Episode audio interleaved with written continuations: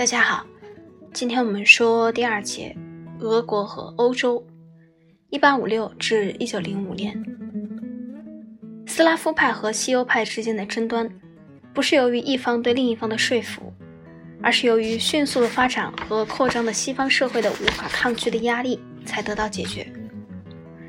这种压力通过俄国和一些西方强国，其中最重要的是英国和法国之间的克里米亚战争。得到戏剧性的说明。战争是在俄国的土地克里米亚半岛上进行的，俄国被打败，不得不接受耻辱的巴黎条约。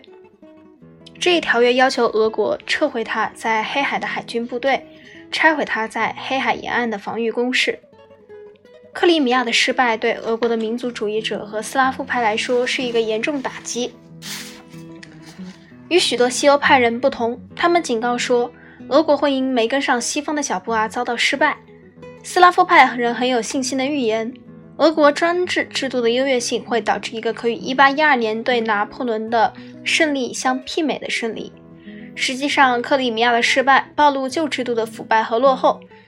俄国的士兵在1855年和在1812年时一样勇敢地作战，形势却令人绝望地对俄国士兵不利。他们所使用的步枪的射程只有西方军队步枪射程的三分之一，他们只有用帆船来对付英国和法国的汽船，他们没有名副其实的医疗服务或食品供给服务。亚历山大一世刚继位时是一个温和的改革派，到1815年之后，他变得越来越反动。旧制度所显示的破产导致旧制度的变革。第一个变革是解放农奴。农奴甚至在战争前一直是极不安定的。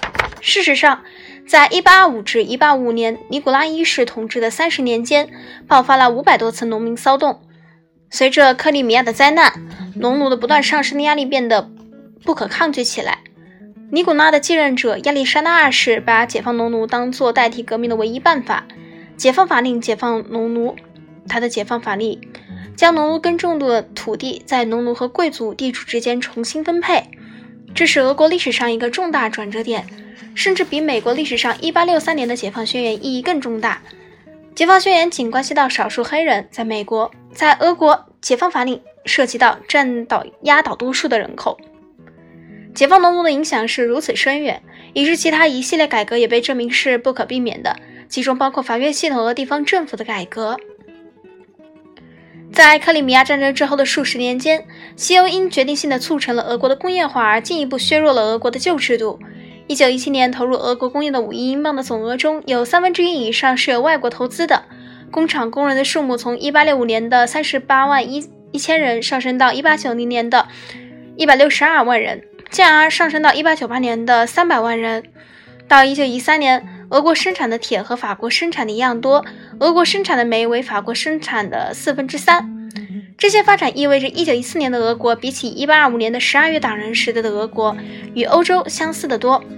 这些不断增长的相似之处，正如斯拉夫派所警告的，引起了俄国社会中的某些分裂和冲突。其中之一是农民群众不断增加的骚动和不断增长的政治觉悟。他们绝没有满足于解放法令中的条款，他们觉得这些条款把太大的一部分土地留给了贵族。在以后数十年中，随着农民人数的迅速增加，他们对土地的渴望也相应增长，并变得越来越不满足。农民的不满另一个根源是难以忍受的沉重税收负担。他们不仅要为他们在1866年时得到的土地交纳熟地税、熟地费，还要缴纳各种地负担、地方税。此外，他们还要负担俄国工业化的大部分费用，因为很高的保护关税使他们所购买的制成品的费用上升。日益频繁的农民对地主和不得人心的政府官吏的强烈反抗，反映了农民不满的范围和强烈程度。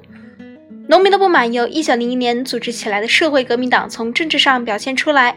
社会革命党的政纲要点是把国家和贵族土地分配给农民。与农民的骚动相一致的是，随着工业的发展而出现的城市无产阶级的骚动。俄国工业化的早期同欧洲其他地方一样，包括了对劳动力的严重剥削、十六小时工作日、低工资、童工、恶劣的工作和生活环境。这些条件下，俄国工人与中欧和新欧的工人一样，受到马克思主义学说的影响。一个社会民主党因而于1898年成立。正如类似的社会党已在欧洲其他地方得到成立一样，俄国的社会民主党也像其他社会党那样分裂成修正主义派和正统派，即在这种情况下所称的蒙什维克和布尔什维克。二十世纪初，除了农民和城市工人以外，俄国还有一个中产阶级也对沙皇政权寓意不满。反映这批人的观点的政治组织是立宪民主党，通常以其缩写名称将其称为卡德茨 （Cadets）。该党建立于1905年，纲领与英国自由党的纲领相似。实行君主立宪制度，设立一个类似于英国下议院的议会机构与它相平衡。立宪民主党包括了俄国许多杰出的知识分子和商人。当沙皇在1905年革命以后不得不接受一个民选议会杜马时，立宪民主党由于他对议会的程序了解，而在审议方面起了领导作用。然而，立宪民主党从未赢得过与社会民主党和社会革命党的拥护者相比较的大批追随者。一个原因是。由于商业和工业的发展受到阻碍，俄国的中产阶级人数较少。中产阶级还因为国民经济的很大一部分为外国势力所控制而受到进一步的削弱。此外，立宪民主党特别易屈服于沙皇独裁政府的压力，因为出于他们的中产阶级的背景，他们不太愿意用暴力对付暴力。俄国农村。十九世纪八十年代，俄国农村的生活十分困苦。虽然沙皇亚历山大二世已于一八六一年废除农奴制，但是农民必须向政府缴纳四十九年的补偿金，生活标准仍然很低。这幅图描绘的是人们、农民们在政府机关外面耐心等待，而里面的政府官员们却在从容地享受午餐。二十世纪初，西方对俄国的影响就是如此。西方的侵入已逐渐破坏了一个独特的、和谐一致的社会。由此产生的种种压力和冲突的反响，终至成为1905年和1917年的伟大革命。在考察这些大变动以前，我们将概述日俄战争前俄国的亚洲政策。日俄战争为1905年的革命准备了舞台。下一节我们会讲到第三节，1905年以前的俄国和亚洲。这里是第二十八章俄国。我们下次见。